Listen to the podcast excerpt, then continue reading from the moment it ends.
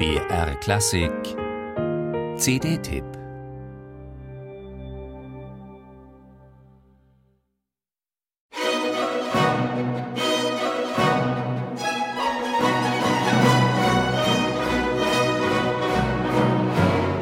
Menschen mit absolutem Gehör erkennen sofort, wenn Musik, die ihnen vertraut ist, nicht in der originalen Tonart erklingt, sondern transponiert, also nach unten oder oben versetzt, um einen Halb- oder Ganzton zum Beispiel.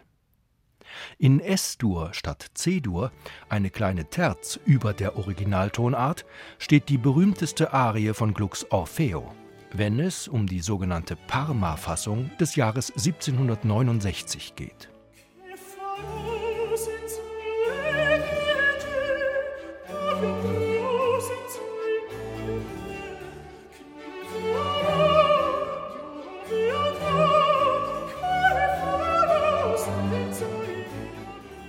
Unter den Kastraten gab es im 17., 18. Jahrhundert Sänger, die sich in der musikalischen Stratosphäre, also Sopranregionen, wohler fühlten als in der tieferen Altlage.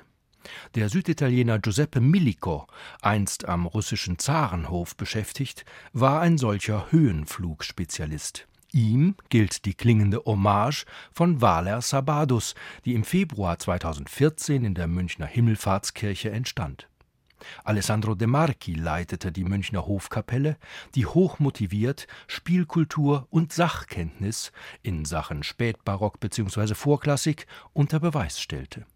Auf Paride et Elena, 1770 in Wien aus der Taufe gehoben, spielt der Titel des Programms an: Le belle immagini, die süßen Bilder so lautet der Textanfang einer wunderbar introvertierten Arie, deren freiströmendes Melos in mehreren Eingebungen Glucks aufleuchtet.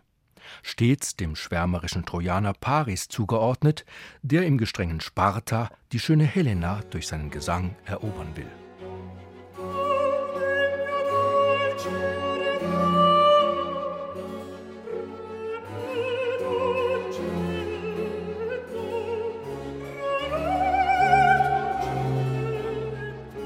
Valer Sabadus, gerade einmal 28 Jahre jung, setzt seine überaus hohe, überaus hell strahlende Stimme überaus geschmackvoll ein. Besonders die weiche und zarte Liniengebung der Kompositionen zeichnet er souverän nach. Unter den Nachwuchs-Countertenören gilt er zu Recht als der begabteste mit großer Zukunftsperspektive.